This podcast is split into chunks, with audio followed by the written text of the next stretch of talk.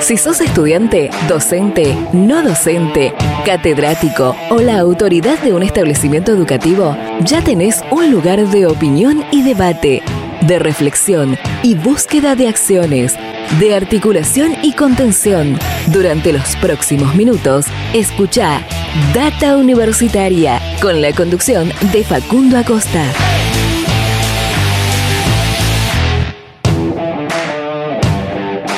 Bienvenidos y bienvenidas una vez más a este espacio dedicado a la comunidad que le da vida a las universidades. ¿Qué tal? ¿Cómo les va? Mi nombre es Facundo y como siempre los voy a estar acompañando durante esta próxima hora. Iniciamos otro programa más de Data Universitaria Radio, este espacio donde te informamos de todo lo que pasa y va a pasar en el mundo universitario. Damos comienzo a este programa número 44 del año 2021, este que va a ser el anteúltimo programa del año de esta nuestra segunda temporada con este ciclo radial que venimos llevando adelante durante este año y que por supuesto como siempre agradecemos a todas las radios, a todas las emisoras de todo el país que comparten semana a semana este ciclo radial y que nos permiten de esa manera llegar a toda la comunidad universitaria de todo el país. Eh, Hoy un programa como siempre muy, muy variado. Vamos a estar hablando de diferentes temas, vamos a estar hablando de eh, estudios que tienen que ver con las variantes del COVID-19 y lo que se sabe eh, al momento de esta nueva variante de preocupación del virus, que es la variante Omicron, eh, que vamos a estar hablando con una científica del CONICET acerca de esto. También vamos a estar hablando de la postulación de un médico riojano para el Nobel de Medicina que impulsa la Universidad Nacional de esa provincia. Vamos a estar hablando de, ese proyecto también y vamos a estar hablando con una de las graduadas de la Universidad Nacional de Córdoba que fue distinguida como mejor promedio del año 2020. Todo eso en este programa. Tenemos también para compartir esta, este viernes, publicamos, eh, este fin de semana, publicamos eh, una nueva entrevista de este ciclo eh, de, entrevistas que pueden encontrar y pueden ver completo en nuestro canal de YouTube. Y en este caso hablamos con el rector de la Universidad Nacional de Chaco Austral, Germano Espan, y vamos a estar compartiendo quizás un fragmento de esta entrevista que por supuesto las y los invito a que vayan a nuestro canal de YouTube, de paso se suscriban y ven eh, esa entrevista completa y si quieren todo el ciclo de entrevistas también. Arrancamos de esta manera este programa. Antes te voy a contar algunas noticias que puedes encontrar en nuestro sitio web datauniversitaria.com.ar. Data Universitaria. Información, comentarios, entrevistas, investigaciones, todo lo que te interesa saber del mundo universitario. Las 24 horas del día y en el momento que quieras. Visítanos en datauniversitaria.com.ar.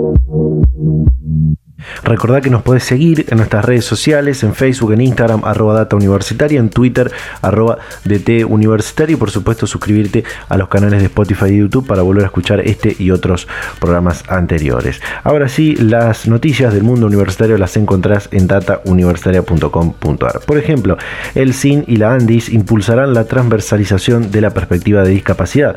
El Consejo Interuniversitario Nacional firmó un convenio con la Agencia Nacional de Discapacidad que depende del Poder Ejecutivo Nacional que propone el desarrollo de acciones que consideren las particulares territoriales, las articulaciones ministeriales nacionales y que contribuyan con la inclusión de las personas con discapacidad en todos los ámbitos de la vida.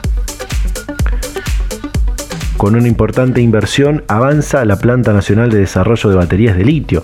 El Ministerio de Ciencia, Tecnología e Innovación, la Universidad Nacional de La Plata, la Compañía eh, Tecnológica de IPF y el Consejo Nacional de Investigaciones Científicas y Técnicas acordaron invertir en conjunto más de 500 millones de pesos para la adecuación de edificios, provisión de servicios y la compra de equipamientos para la futura planta que tendrá por objetivo el desagregar el paquete tecnológico y generar los conocimientos que permitan desarrollar todo el proceso industrial.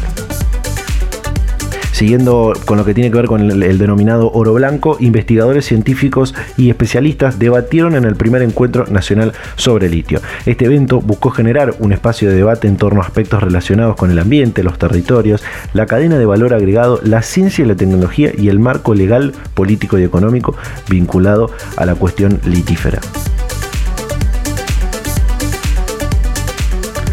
La Universidad Nacional del Litoral fortalecerá el programa de educación universitaria en prisiones. La universidad lleva desde el año lleva adelante desde el año 2004 un programa en las tres instituciones penales de la provincia. Tras un acuerdo con el Ministerio de Gobierno, Justicia y Derechos Humanos del Gobierno de Santa Fe, se proponen acciones para seguir fortaleciendo el programa de educación universitaria para el sistema penitenciario. Esta es una noticia muy interesante y tiene que ver con coeducación, el modelo de retroalimentación entre docentes y estudiantes que propone PERSIC. El ministro de Educación de Argentina, Jaime Persic, participó de manera virtual del Congreso Internacional de Innovación Educativa que tuvo lugar en la Ciudad de México, donde habló de la necesidad de enseñar a partir de problemas que interpelen a las chicas y los chicos. El rector universitario consideró que las alumnas y los alumnos no se sienten interpelados por las preguntas y problemas que plantea la escuela y propuso un modelo de coeducación en el que el aprendizaje no es unidireccional, sino que se retroalimenta entre docentes y estudiantes. Y por último, anunciaron suban la inversión en ciencia y tecnología para el 2022. El ministro de Economía, Martín Buchmann, junto a su par de Ciencia, Tecnología e Innovación, Daniel Filmus, y la presidenta del CONICET, Ana Franchi, recibió en el Palacio de Hacienda a científicos y científicos, donde se ratificó que el gobierno nacional garantizará el cumplimiento de la ley de financiamiento del Sistema Nacional de Ciencia, Tecnología e Innovación. Bajo esa premisa, el ministro anunció la decisión de elevar la inversión en 2022 a 0,31% cumpliendo así con la ley 27.614. Bueno, estas fueron algunas noticias que puedes encontrar en nuestro sitio web datauniversitaria.com.ar y ahora sí, de esta manera comenzamos este cuadragésimo cuarto programa de Data Universitaria Radio. Data Universitaria, con la conducción de Facundo Acosta. Vamos ahora sí a la primera comunicación de este programa y tal como te contaba en la apertura, y vamos a estar compartiendo esto que tiene que ver con eh, los mejores promedios de la Universidad Nacional de Córdoba y esto tiene que ver con que la UNC entregó el premio Universidad, eh, un reconocimiento que se otorga todos los años a los eh, promedios más altos de ese ciclo, en este caso tiene que ver con aquellos que se graduaron de las carreras en el 2020 y bueno, un dato muy particular que tiene tuvo esta edición es que fueron reconocidas más mujeres que, hombres. 34 eh, egresadas y 16 egresados recibieron, eh, fueron merecedores de este premio universidad y pudimos comunicarnos con algunos de ellos y en este caso vamos a compartir eh, lo que nos contaba Guadalupe Hispani, graduada de la Facultad de Derecho de la Universidad Nacional de Córdoba y uno de los mejores promedios del año 2020. Compartimos. Bueno, como decía, fuiste reconocida recientemente como uno de los mejores promedios de la Universidad de Córdoba, pero eh, me gustaría que empecemos desde el principio, eh, porque como sos graduada de la Facultad de Derecho, eh, quiero que nos cuentes cuándo comenzaste, por qué elegiste abogacía, si te acordás más o menos cuáles eran tus expectativas al momento de, comenzar de la carrera, de anotarte en la, en la facultad. Bueno, yo comencé en el año 2015 eh, ya sabía, nunca tuve dudas sobre, sobre mi vocación, así que siempre estuve muy segura de que iba a estudiar abogacía. Vengo de una familia de abogados, mi abuelo es abogado, mi papá también, mis dos hermanos, uno ya está recibido de abogado y el otro está eh, también terminando sus estudios, así que eh, vengo de un ambiente en el cual se maneja mucho lo que es la abogacía. Así que nunca lo dudé, siempre me gustó desde muy chica el derecho y siempre me gustó estudiar mucho las expectativas que tenía no eran a las que llegué, digamos. Yo pensé que iba a ser una estudiante eh, regular, digamos, de, rendimiento regular y bueno, a medida que fue avanzando la carrera se, se me fue dando el tema del promedio y, y, muchos profesores me decían que lo cuide por, por los grandes beneficios que tiene, como por ejemplo lo que es el ingreso al Poder Judicial sin rendir el concurso. Mira. Eh, así que bueno, se fue lo que se fue dando, que no lo pensé desde el principio, nunca me imaginé llegar a, esta distancia, digamos, pero, pero bueno, a medida que avancé en la carrera, se fue dando esto. Eh, con este con esto que contás de, tu grupo de tu círculo familiar que eh, como vemos son, son todos eh, profesionales del derecho fue un impulso imagino para, para avanzar en la carrera para seguir adelante no sí fue un tremendo impulso y además fueron un soporte un soporte muy grande. Mi papá también es, eh, es profesor de la Universidad Nacional de Córdoba, así que siempre es, de la parte del derecho penal, pero siempre me ayudó en todas las materias, me explicó, fue como un profesor particular mío toda la carrera, así que tuve mucha ayuda, sinceramente. Eh, antes, antes me decías que, que, te, que te gustó estudiar, que, que, no te costaba estudiar, eh, y, justamente iba a preguntarte cómo, cómo te describirías eh, como estudiante a lo largo de, todo el proceso formativo, ¿no? Bueno, yo principalmente soy muy autoexigente, muy autoexigente. Siempre quiero dar lo mejor de mí en cada uno de los exámenes y soy muy constante y organizada. Entonces eso me ayudó. Así es una, una carrera que, que requiere mucho tiempo de estudio y mucha organización, eh, porque es mucha cantidad por ahí lo que hay que leer, entonces hay que resumir la información y, y se necesita mucha organización y yo creo que esa cualidad yo la tenía, eh, así que por eso también se me fue más fácil hacer la carrera. Claro. Eh, ¿Cómo te sorprendió la pandemia? ¿Te sorprendió terminando, cursando todavía algunas, algunas materias? No, yo cuando empezó la pandemia ya había terminado de cursar, yo la carrera la terminé de cursar en cinco años, son seis en realidad, pero yo el último año hice dos años en uno, así que cuando empezó la pandemia solo me restaba rendir un final, que lo rendí eh, recién en octubre más o menos, de manera virtual, derecho agrario, así que solamente tuve esa, esa experiencia, no, no sé lo que es cursar de manera virtual, digamos. Claro.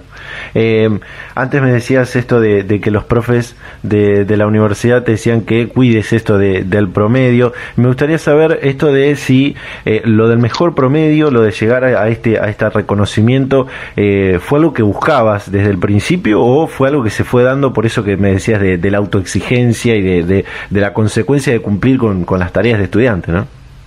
Bien, eh, no, al principio no lo pensé, o sea, en los primeros tres años de carrera nunca me imaginé que iba a llegar a esto, porque son muchas materias, son 45, entonces eh, es muy difícil mantener el promedio, sinceramente.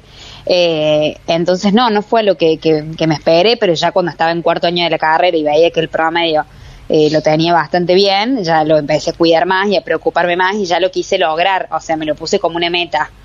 Eh, no hacer el mejor promedio, pero sí a mantener un promedio alto para, para poder, bueno, llegar a estar en el cuadro de honor eh, o algo de eso, o tener algún tipo de reconocimiento. Eh, en el día después. Así que los, los últimos años sí fueron de mucha exigencia propia, mucha autoexigencia. Claro. Por no bajarlo, porque realmente una, una nota una nota que no es baja como un 8 o un 7, te bajan mucho el promedio. Claro. Mucho. Entonces es una presión grande.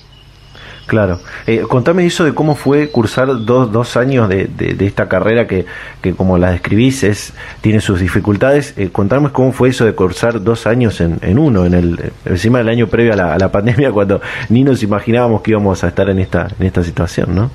Sí, bueno, yo eh, soy de una personalidad muy ansiosa, quiero terminar todo ya. Entonces, nada, empecé a adelantar materias y y yo tuve la suerte de cursar con mi hermano más grande, que tiene un año más grande que, es un año más grande que yo, entonces yo empecé a hacer las materias que él estaba, que a él le tocaban hacer, digamos, con él. Tuve su gran ayuda, porque es un es como un profesor para mí, es muy práctico él y explica muy, pero muy bien, entonces lo hice solamente por cursar con él, por tener un compañero, poder, por poder ir juntos al FACU, volver juntos, estudiar juntos. Somos un muy buen complemento porque yo soy muy memorista y él es muy práctico, entonces nos complementamos mucho en lo que es el estudio. Em, me gustaría hacerte esta pregunta que, em, que se la hemos hecho a muchos graduados, eh, recientes graduados, graduados en pandemia, digo, y, de algunas otras carreras, de otras eh, universidades de otras provincias también hay una inquietud respecto a si en el trayecto formativo, los años que, dura la, la, carrera de grado, eh, te preparan para ese día después en que recibís el título y terminás tu, formación de grado. Ese día después en el que, eh, bueno, este es el título de eh, abogado, licenciado en tal cosa. es decir, ¿se está preparado para el día después en que te recibís y culminás esa etapa? ¿Cómo, ¿Cómo lo ves? Bueno, yo creo que la universidad pública es de muy alta calidad, pero muy alta calidad. Los profesores, los docentes son excelentes, tienen una gran vocación y, dan lo mejor de sí en cada una de las materias y, e intentan formarte de la mejor manera. Pero por supuesto que el, estudio de las materias no basta ni tiene comparación con lo que es el ejercicio de la profesión en sí.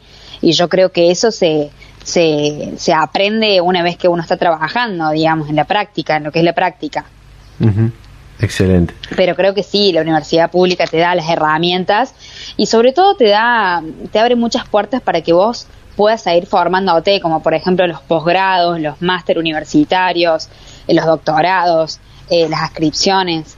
Mm, te dan muchas posibilidades. De ahí a que vos quieras tomarlas y, y seguir formándote, como que, eh, que queda más a criterio de uno. Claro. Claro. Eh, Guadalupe, por último, eh, ¿qué sigue ahora en, tu, en tu trayecto? Eh, ¿Qué sigue? ¿Vas a seguir formándote? ¿Vas, ¿Estás ya trabajando de, de, abogada en algún lugar? ¿Cómo, ¿Cómo sigue tu...? Bueno, mira, yo me recibí el año pasado y empecé a estudiar escribanía, eh, que me recibí hace tres semanas más o menos, así que estoy recién salida de, de otra carrera. estoy esperando para entrar, ingresar al Poder Judicial el año próximo. Eh, por esto que te contaba de que los mejores promedios no tienen que rendir concursos, así que estoy esperando que me llamen para eso y seguir formándome en cuanto al estudio sí o sí. Eh, tengo pensado hacer inscripciones el año que viene, este año también hice una y, bueno, algún máster universitario. Data Universitaria. Información, comentarios, entrevistas, investigaciones, todo lo que te interesa saber del mundo universitario. Las 24 horas del día y en el momento que quieras. Visítanos en datauniversitaria.com.ar. Bien, ahí escuchábamos eh, a Guadalupe Hispani, graduada de la Facultad de Derecho de la Universidad Nacional de Córdoba y recientemente distinguida como uno de los mejores promedios del año 2020 por el Premio Universidad que otorga la Casa de Trejo todos los años. Eh, de esta manera cerramos este primer bloque del programa. Nos quedan compartir varias comunicaciones más, así que hacemos un pequeño corte y ya volvemos con más Data Universitaria Radio.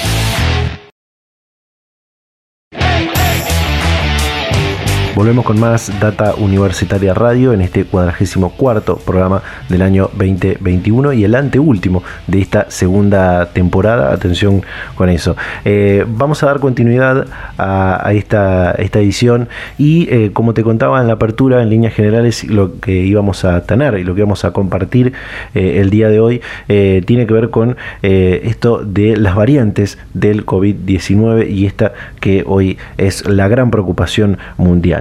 Eh, y para eso tenemos esta comunicación que queríamos tener hace, hace rato, hace algunas semanas atrás, y aprovechamos para tenerla en este programa. Está para hablar con nosotros la doctora Ana Sol Peinetti, investigadora del CONICET en el Instituto de Química Física de los Materiales, Medio Ambiente y Energía.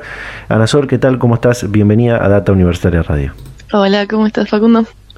Bien, bueno, primero me gustaría que nos cuentes sobre este desarrollo por el que fuiste galardonada, que apunta a detectar la presencia de variantes preocupantes de eh, este virus, el, el COVID-19, en el país de forma, de forma temprana, ¿no? Sí, bueno, eh, un poco la idea del, proyecto es poder, eh, pensando justamente en esta nueva etapa, digamos, de la pandemia, en donde eh, tenemos, el, por suerte, el acceso a las vacunas em, y tenemos que insistir ahí en, que la gente se vacune. Em, y entonces van a existir, existen estas variantes que se llaman de preocupación, como, bueno, todos sabemos la Delta y ahora la Omicron. Eh, es decir, van a ir apareciendo variantes que pueden llegar a, tener o ser más transmisibles o ser más severas, generar una enfermedad más severa eh, o que pueda eh, sortear, digamos, el sistema inmune. Entonces, estamos atentos, como todos sabemos, a que aparezcan estas nuevas variantes eh, entonces, mm, nuestra idea, eh, yo lo que hago es desarrollar métodos de, detección de virus, de diagnóstico. Entonces, frente a esta nueva situación, lo que estamos intentando es poder desarrollar un método que no solo nos diga si una persona está infectada con coronavirus o no, sino de qué variante es. Eh, y con una, una, forma mucho más sencilla, hoy en día la única manera que existe de poder diferenciar variantes es a través de un proceso que se llama secuenciación del material genético viral, en donde uno encuentra si están estas mutaciones eh, del, que, corresponden a cada variante. Eh, esos métodos son métodos que no están ampliamente disponibles, que son costosos, entonces hoy en día también se está buscando ver otros métodos, por ejemplo, adaptar la PCR para ver si nos puede decir al menos una forma más general, un screening inicial de, de, qué variante es o no. En nuestro caso, lo que queremos hacer es poder usar los, eh, los test rápidos que estuvimos usando durante esta pandemia, que en 15 minutos nos dan un, un resultado y que se pueden distribuir y son económicos, eh, adaptarlos para que puedan diferenciar las variantes. Y para eso, lo que queremos hacer es desarrollar unas moléculas de DNA que funcionan como si fueran anticuerpos, en el sentido que reconocen muy específicamente eh, al virus, eh, y en particular poder ver si pueden ser tan específicas como para decirnos si es una variante o no. Eh, es una variante, por ejemplo, la variante Delta, entonces poner estas moléculas de DNA muy específicas en estos test rápidos para poder decir, bueno, la variante que tenés es la Delta, al menos de una forma, obviamente, claro. eh, siempre vamos a requerir de la, secuenciación para confirmarlo, pero para ver, por ejemplo, cuál es la circulación de las variantes, eh, existen situaciones en donde tener un método que se llama de screening eh, puede ser muy útil. La distinción a la que hacía referencia al principio es el Premio Nacional L'Oreal UNESCO por las Mujeres en la Ciencia, en la categoría beca. me gustaría saber ya voy a ir ahondando en lo, que hablábamos de los desarrollos y las investigaciones, pero ¿cómo recibe esta distinción una, una científica que está inmersa en, estudios de este tema que hoy es tan coyuntural, digo, el tema del, COVID? Eh, ¿Te motiva, te abstrae un poco de, la vorágine, te, te, señala que vas por buen camino? ¿Cómo, cómo es? Sí, sí, tal cual. Para mí, bueno, eh, primero siempre eh, un premio es algo como muy lindo personalmente. Eh, y como, como vos decías, yo, bueno, estoy como empezando mi, mi etapa independiente, volví desde mi postdoc en Estados Unidos, ahora el año pasado, em, y estoy intentando, bueno, armar el laboratorio, armar mis nuevas líneas de investigación. Em, entonces, este premio llega como en un momento clave claro. Eh, para decir, bueno, vas por un buen camino y, dar un poco de confianza, ¿no? Que, que en las nuevas etapas uno a veces eh, está bueno eso, que te digan, bien, vas, vas por el buen camino. Qué bueno. Eh, retomando con, con, lo del principio, y a ver si no lo entendí mal, y también por lo que fuimos leyendo eh, antes de, hacer esta nota, hay un desarrollo del que formaste, formaste parte que tiene que ver con un test de aptameronanóporo, por favor corregime si, si lo digo mal, eh, que incluso puede determinar esto que decías, determinar con precisión si uno está infectado, si, si tiene un estado de infección o no, y también qué, de, qué variante, ¿no? lo entendí bien. Tal cual. Sí, eh, bueno, justamente como te contaba, estuve en Estados Unidos eh, hasta hace poco haciendo un postdoctorado eh, y justamente ahí fui a aprender a desarrollar estas moléculas que se, de DNA que son muy específicas y que se llaman aptámeros.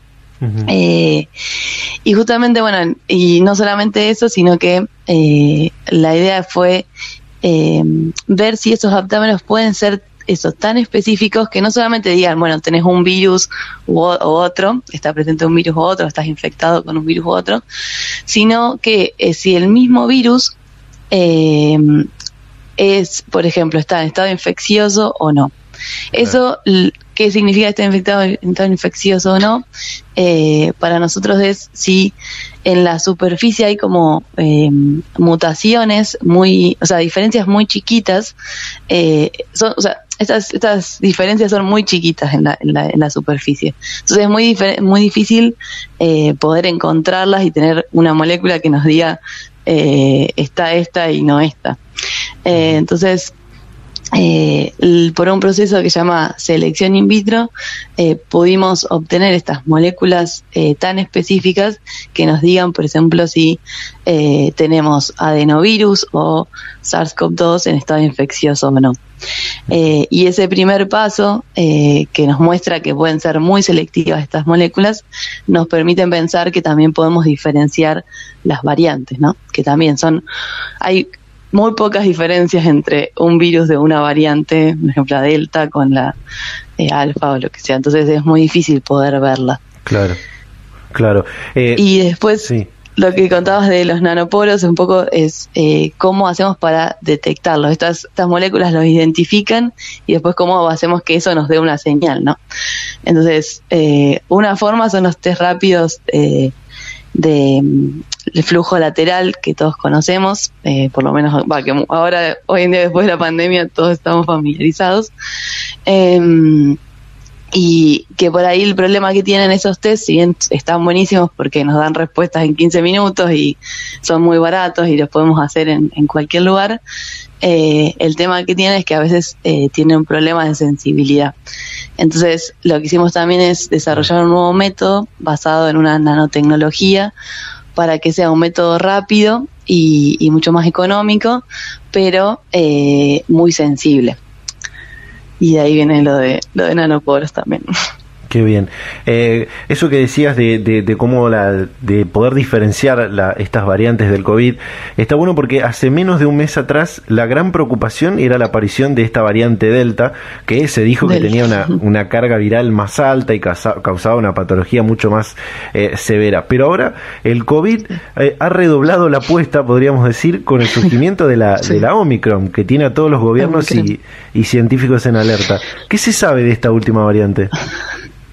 Y la verdad que todavía se sabe poco. Em, obviamente nos preocupa porque eh, eso tiene varias mutaciones, algunas como las de la Sudáfrica, eh, pero bueno, es muy pronto, apareció hace muy poquito eh, y se está haciendo todos los estudios para ver, bueno, a ver cómo es la, creo que que es más transmisible, eso está más o menos establecido, pero bueno, es, es muy pronto para, o los primeros resultados muestran que es más transmisible, se están haciendo muchos estudios para ver si, eh, qué pasa con la respuesta inmune, si, si logra sortearla o... Eh, y con, y con ambas respuestas inmunes, ¿no? Por ahí lo, la primera información que vamos a tener es qué pasa con los, los anticuerpos, eh, la respuesta inmune relacionada con los anticuerpos, pero bueno, también sabemos que tenemos otra respuesta inmune que, que ayuda contra el COVID. Entonces, nada, obviamente eh, despertó todas las alertas por las mutaciones que tiene, pero todavía no tenemos información, me parece, para, para asegurar eh, nada, básicamente, lamentablemente. Me, interesa eso eh, que... Capaz que en dos semanas ya lo sabemos. Lo bueno de, de COVID es que estamos... Eh, es, eso es algo muy interesante y lindo de COVID, que estamos todo el sistema científico de todo el mundo intentando eh, obtener respuestas lo más rápido posible y se han tenido respuestas en tiempo récord. Eh, así que bueno, supongo que eso, hay mucha gente tratando de responder estas preguntas eh, lo antes posible, ¿no? Para tomar las medidas y que esto no, no se expanda. Una de esas respuestas récord fueron las, las son las vacunas y, me gustaría saber esto que, decías de, de, la inmunización, porque muchos eh, gobiernos de otros países tomaron medidas eh, drásticas y, rápidas. En nuestro país al momento eh, solo hubo un caso confirmado de, Omicron y por eso se está estudiando el tema de, por ejemplo, el pase sanitario y de reducir también el tiempo de aplicación de las dosis de, refuerzo. En ese sentido, ¿se conoce si las vacunas que, que, que disponemos en el mundo, no solamente las que dispone Argentina son efectivas contra, contra esta variante que, hoy es de preocupación? Eh, no, eso es lo que te digo que se están claro. se está haciendo todo el esfuerzo. Creo que hay eh, resultados preliminares que muestran, pero bueno, son preliminares, ¿no? Que muestran que, todavía estamos protegidos y que esta variante eh, contra esta variante, pero es muy pronto para para poder decirlo. Que tiene, creo que una semana o dos semanas esta variante, así que eh, pero bueno, los resultados iniciales indicarían que, que, estamos bien todavía, que las vacunas eh, eh, responden bien. Por suerte, con, con todas las vacunas, con todas las variantes que han aparecido hasta ahora, hasta la Delta, las vacunas están respondiendo pero con el COVID nunca se sabe. Así que me gustaría preguntarte por último, para, para cerrar, eh, esto que hablábamos de, tu investigación, que hablábamos al principio, eh, ¿esta puede aportar eh, algunas, algunas, pues, algunos puntos claves para generar políticas públicas, en este caso sanitarias, en relación a, atender estas variantes que, que van apareciendo, ¿no? Sí, sí, la idea es es también eso, poder mm, desarrollar un método que nos diga, eh, que nos dé información eh, mucho más rápida eh, y, hacer un monitoreo de qué, de qué variantes están circulando en la comunidad, ¿no? como te decía, los métodos de, de secuenciación suelen ser, o sea, uno no, no puede hacer un, eh, secuenciación a todas las muestras es muy costoso y eh, entonces poder tener un, método que eh, nos dé una un primer indicio eh, rápido y que se pueda hacer general a toda la población puede dar esta idea de este monitoreo, ¿no? estar monitoreando a ver qué variantes están circulando y dar como alertas para tomar medidas. Esa sería nuestra idea. Excelente. Excelente. Ana Peinetti, doctora en química, investigadora del CONICET en el INQUIMAE. Muchísimas gracias por tu tiempo, por la predisposición para charlar este momento con Data Universitaria. No, muchísimas gracias a ustedes por la comunicación. Hasta luego y hasta la próxima. Ah, hasta luego. Chao, chao. Data Universitaria, con la conducción de Facundo Acosta.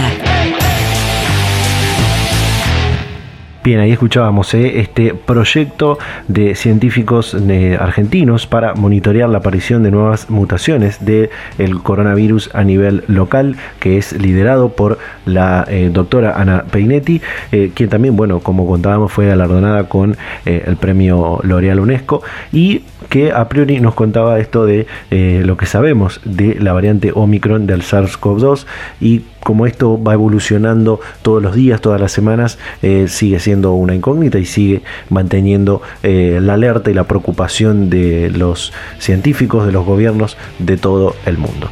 Así que de esta manera cerramos este segundo bloque del programa, hacemos un pequeño corte y ya volvemos con más Data Universitaria Radio. En la UNBM tenés muchas opciones para elegir. Hay un montón de carreras en el campo de las ciencias humanas, las ciencias sociales y las ciencias básicas y aplicadas. Entra en la web de la UNI, www.unbm.edu.ar y busca la guía de carreras en el enlace Ingreso 2022. Tenés tiempo desde el 22 de noviembre de 2021 al 7 de enero de 2022. Una vez que elegiste, completa el formulario de preinscripción. Te esperamos porque la UNI sos vos. Universidad Nacional Villa María. Pública, de todas, de todos.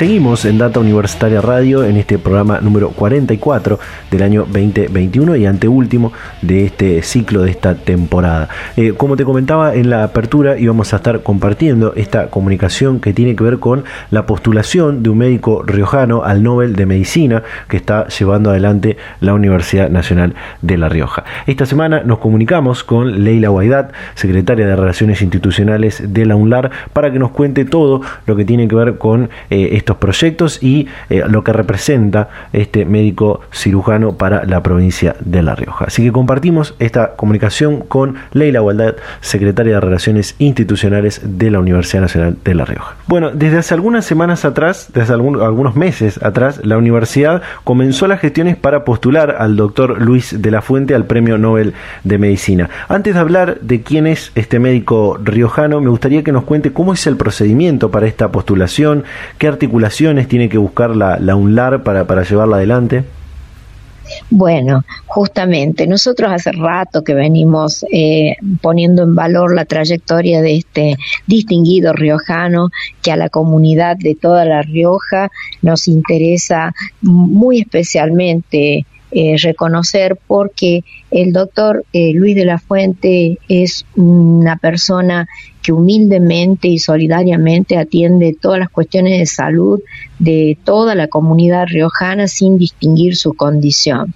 Así que para ello nosotros eh, desde La Rioja, ya desde la universidad en el año 2003 lo hemos nominado como doctor honoris causa y posteriormente en el año 2008 eh, pudo venir a dar una clase magistral y en esa ocasión lo distinguimos con el título de profesor honorario. Así que las gestiones para poner en reconocimiento con el máximo galardón que un profesional puede desear para su carrera, eh, viene desde impulsos de la comunidad. A nuestra universidad, obviamente, eh, nos interesa muchísimo continuar con estas gestiones de merituar al doctor eh, para el premio más reconocido, ¿no es cierto?, que es el Nobel de Medicina o Fisiología. Y así es que iniciamos en octubre de este año eh, a través de dos proyectos. Uno iniciado por el espacio del doctor eh, Daniel eh, Quiroga, que es un pediatra y director del hospital de Fátima de nuestra universidad, Hospital Escuela de nuestra universidad, y otro proyecto institucional que representa la a la comunidad educativa en general. Así que ambos proyectos fueron puestos en valor en el Consejo Superior de nuestra universidad y el viernes pasado fue aprobado por unanimidad, es decir, que toda la comunidad riojana está interesada en que podamos propiciar al doctor Luis de la Fuente como eh, la trayectoria que todo el mundo reconoce y que nosotros ya la hemos puesto en valor a través de todos los mecanismos que la universidad tiene, ¿no es cierto? Al reconocerlo como doctor honoris causa, ya hemos evaluado sus antecedentes. Y lo que hacemos ahora es eh, propiciar que esto ocurra y el rector eh, de la universidad eh, iniciará a partir de esta declaración que se ha realizado el viernes pasado el camino de buscar los avales en el gobierno provincial y en el gobierno nacional, por supuesto, que es lo que continuaría como proceso y lo que me está preguntando usted, Facundo. Exacto, ese es un, es un punto muy, muy importante, contar con ese reconocimiento, con ese apoyo de eh, los gobiernos, el gobierno de la provincia de La Rioja y el gobierno de, la nación también, para este, este médico riojano que, como usted nos contaba, ya es, eh, es miembro de la comunidad universitaria de la UNLAR, digo, es doctor honoris causa y, a la vez profesor eh, honorario. Honorario. Sí, sí, sí. Bueno, contarles que la Universidad Nacional de La Rioja, ustedes que eh, la audición no conoce tal vez La Rioja, nosotros estamos localizados sobre la calle Luis eh, de la Fuente y bueno, aparte eh, la provincia de La Rioja, la legislatura provincial siempre ha reconocido ¿no? a este distinguido riojano que nos hace quedar muy bien, no solamente en nuestro país, sino en el mundo global, ya que desde el punto de vista de la ciencia de la salud, él es un profesor, un investigador, un científico de fuste, ¿no? Avanzado, eh, con todo lo que está generando como mejoras para el bienestar de la salud, eh, nos llena de orgullo y por, por eso es que los riojanos eh, queremos que, por supuesto, sea valorado en la Fundación Carolinska que, que analiza, ¿no? a través de todas las nominaciones, la posibilidad de que en el 2022 se le otorgue al doctor de la Fuente el Nobel, en coincidencia con sus 90 años de vida. Él goza de excelente salud, pero bueno, eh, nos gusta reconocer que en su vida eh, pueda tener este regalo, ¿no? Que quizás eh, la máxima consideración que uno puede esperar después de haber dedicado su vida y, y, toda su trayectoria a desarrollar el bienestar en la salud, ¿no? Sí. Como eh, cardiólogo, como científico.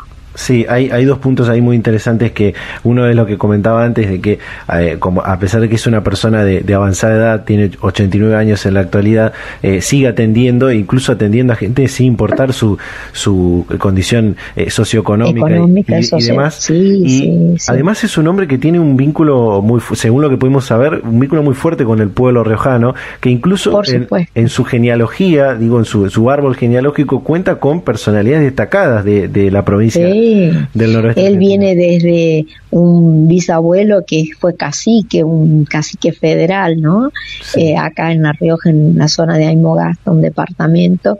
Y bueno, después a continuación, eh, abuelos intendentes, así que tiene, digamos, una, mm, como dices tú, una rama de vida con muchísima, pero muchísima eh, historial, ¿no? Y que deja deja muy bien a todos los riojanos, por eso es que eh, nosotros como riojanos lo vemos como alguien que se merecería naturalmente este galardón, ¿no?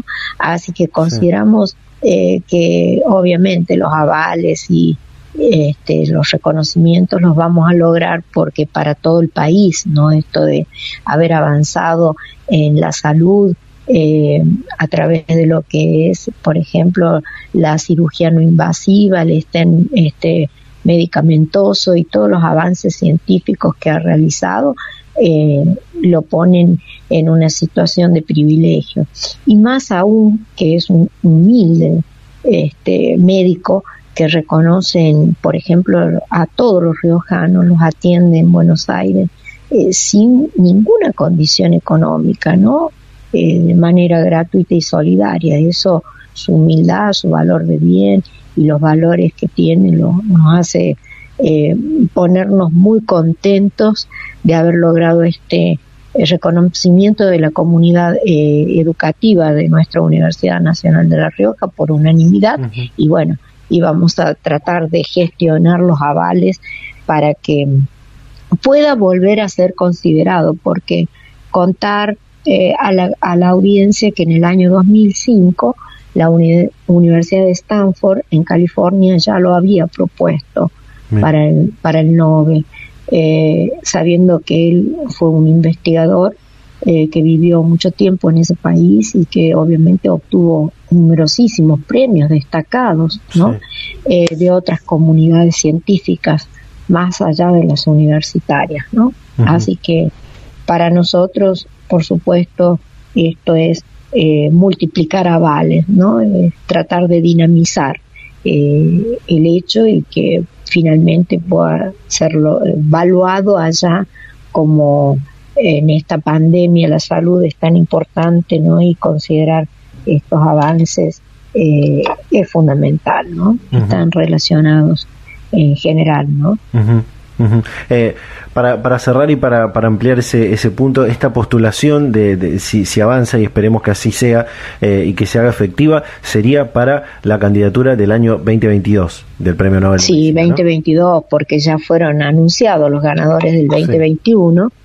Y, y, según lo que yo tengo entendido la, en, en, lo que es el cronograma de actividades, mañana 10 sería la entrega allá en, en Suecia, en Estocolmo, de los premios, ¿no? este, a todos los que fueron nominados como, galardón, como ganadores en el 2021. Los procesos son complejos. Eh, una vez que uno tiene los avales, inicia como un análisis con un eh, comité de expertos que designa la misma fundación y ahí empiezan a evaluar ¿no? los antecedentes de eh, cada uno de los nominados. ¿no?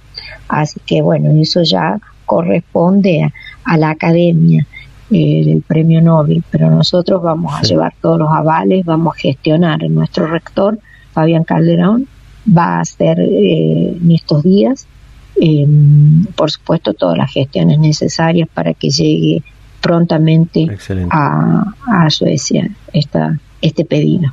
Excelente. Leila Guaidad, eh, secretaria de Relaciones Institucionales de la Universidad Nacional de La Rioja, contándonos sobre esta postulación de este médico riojano para el Premio Nobel de Medicina. Muchísimas gracias por su tiempo, por la predisposición para charlar este momento con Data Universitaria. Un abrazo y saludos a toda la audiencia. Muchas gracias a ustedes. Hasta, luego. Data Universitaria, con la conducción de Facundo Acosta. Bien, ahí estaba eh, todo lo que tiene que ver con este proyecto de la Universidad Nacional de La Rioja para la postulación del doctor Luis de la Fuente, médico cirujano de la provincia de La Rioja, que buscan postular para el Premio Nobel de Medicina del el próximo año 2022, contado por la secretaria de Relaciones Institucionales, Leila Guaidat, con quien pudimos comunicarnos esta semana para que nos cuente todo esto y todo este avance que está teniendo esta, esta postulación, tanto eh, con la aprobación en el Consejo Superior, como las demás articulaciones con el gobierno de la provincia de La Rioja, el gobierno nacional también, para que eh, apoyen y acompañen esta postulación eh, para que el doctor Luis de la Fuente sea considerado para el Premio Nobel de Medicina. al principio del programa, cuando empezábamos, te mencioné esto de la entrevista que puedes encontrar en nuestro canal de YouTube de forma completa con el rector de la Universidad Nacional del Chaco Austral, Germán Westman. Y eh, antes de concluir con este programa, vamos a compartir un pequeño fragmento de esta entrevista donde habla sobre este avance en la presencialidad que están teniendo todas las universidades, pero en particular la UNCAUS, y también eh, el vínculo con la virtualidad, con las nuevas herramientas tecnológicas y, si se quiere, con el futuro, pero que es más el presente de la educación superior argentina. Así que compartimos este pequeño fragmento de la entrevista con el rector de la Universidad Nacional del Chaco Austral, Germán Westman. Bueno, estamos cerrando el 2021, culminando el segundo cuatrimestre. Eh, ¿Cómo está terminando esto respecto al retorno a la presencialidad en la UCAUS? ¿Hubo mucha más actividad presencial? ¿Continúa la planificación para, seguir avanzando con esto hacia el, hacia el 2022?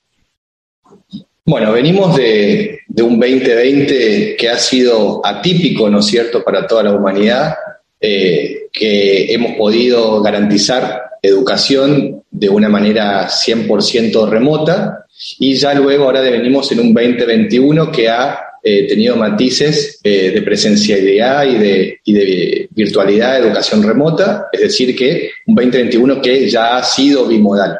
Lógicamente, a medida que fue avanzando el año, hemos podido tener, hemos podido, eh, como te decía, garantizar educación de una manera bimodal, en el segundo semestre hemos recuperado una mayor parte de presencialidad, sobre todo en aquellas carreras que eh, requieran de esa presencialidad. Por ejemplo, aquellas carreras que tienen muchos laboratorios, que tienen partes prácticas, contenidos empíricos. En este segundo cuatrimestre ya hemos podido tener presencialidad en algunas etapas de su cursado, en métodos de evaluación, también en los laboratorios. Así que, bueno, con muchas expectativas eh, para poder tener un 2022 a pleno eh, con la presencialidad como eje principal en aquellas asignaturas y en aquellas, aquellas carreras, ¿no es cierto?, perdón, eh, que son de carácter presencial.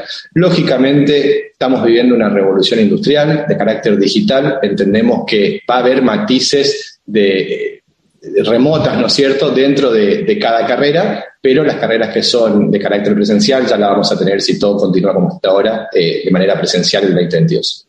A propósito de esto de, la modalidad mixta esta en la que estamos, en febrero de este año eh, nos comunicábamos para el, el programa de, radio de Data Universitario y usted decía que este 2021 iba a ser justamente un año de, bimodalidad, un año de readaptación. Eh, en ese sentido, eh, el 2022, ¿cómo, ¿cómo será? ¿Será distinto? ¿Seguiremos en esta doble modalidad? ¿Cómo, cómo lo ve? Para ampliar ese punto, ¿no? Bueno, hoy haciendo futurología, por decirlo de alguna manera, eh, si todo continúa hasta ahora, yo creo que va a ser un año distinto. Creo que eh, va a ser un año con una carga presencial fuerte eh, y lógicamente creo que la virtualidad ha venido para contribuir. no me gusta decir para quedarse porque parece que sustituye una cosa por otra, pero sí creo que ha venido para contribuir, para aportar y que las mismas carreras que son de carácter presencial, a lo mejor va a pasar a ser muy regular que tengan matices, pasajes, eh, seminarios, etapas del cursado que pueda ser remoto. Y no me parece mal, me parece que si el mundo cambia, las instituciones tenemos que hacerlo tantas veces como eh, la situación lo requiera, pero creo que va a ser un año con mucha presencialidad, ya con los estudiantes en los pasillos, en las aulas, en los laboratorios, en los campus universitarios. Así que, bueno, con toda nuestra infraestructura, tanto física como humana, ya en condiciones para poder eh, garantizar esto que te estoy hablando ya el año entrante.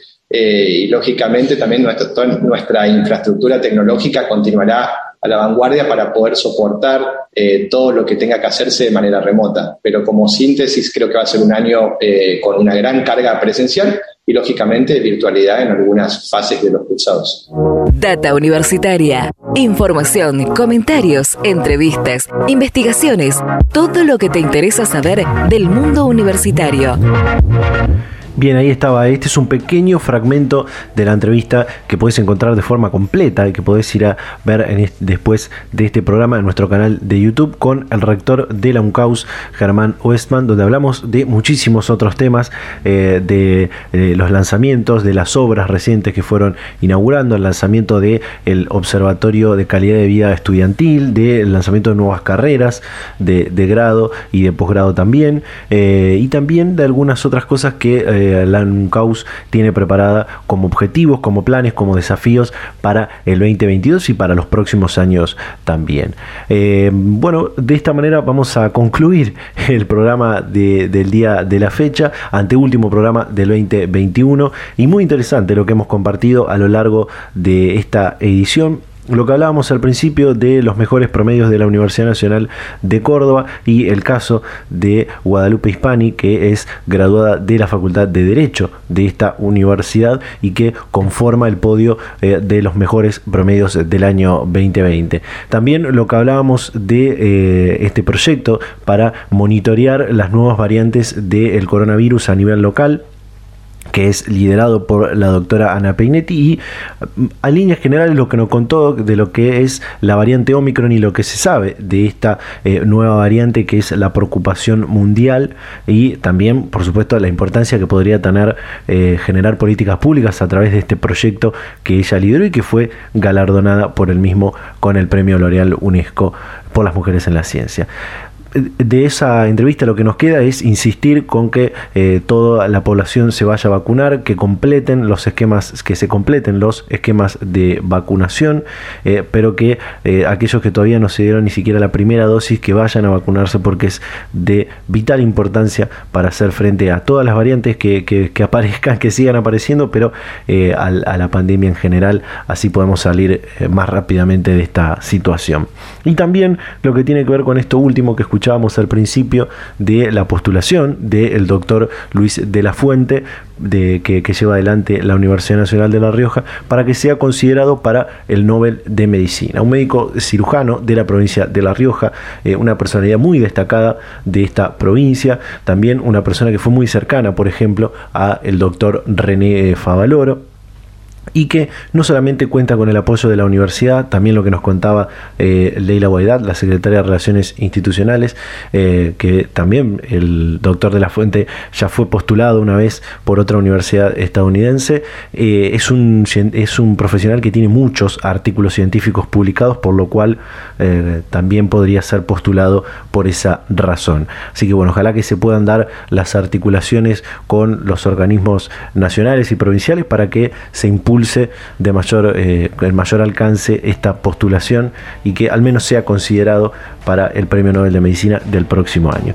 Y también, bueno, esto último que hablábamos de esta entrevista, que por supuesto les recomiendo que vayan a verla y que vean todo el ciclo de entrevistas completo que está en nuestro canal de YouTube con otras autoridades universitarias de otras provincias, que lo bueno es poder conocer las diferentes realidades que viven eh, las universidades eh, nacionales de cada rincón del país en lo que tiene que ver con cómo sobrevinieron la pandemia y cómo están volviendo a la presencialidad con las diferentes realidades que tienen. Así que bueno, de esta manera cerramos, concluimos este programa. Como siempre, agradecerles a todas las radios, eh, a todas las emisoras que comparten semana a semana este ciclo radial. Este es el anteúltimo programa del año 2021. La semana que viene llevaremos adelante el último de esta temporada y ya después nos volveremos a encontrar quizás en el mes de febrero. Así que eh, para mantenerse al tanto de, todo esto, les recomiendo que nos sigan en nuestras redes sociales, en Facebook, en Instagram, arroba data universitaria, en Twitter, arroba DT universitaria, que se pueden suscribir también a nuestros canales de Spotify y YouTube para volver a escuchar este y otros programas anteriores y por supuesto toda la semana en www.datauniversitaria.com.ar. De esta manera nos despedimos, nos vamos a reencontrar a esta misma hora y en este mismo día la próxima semana. Chau, chau.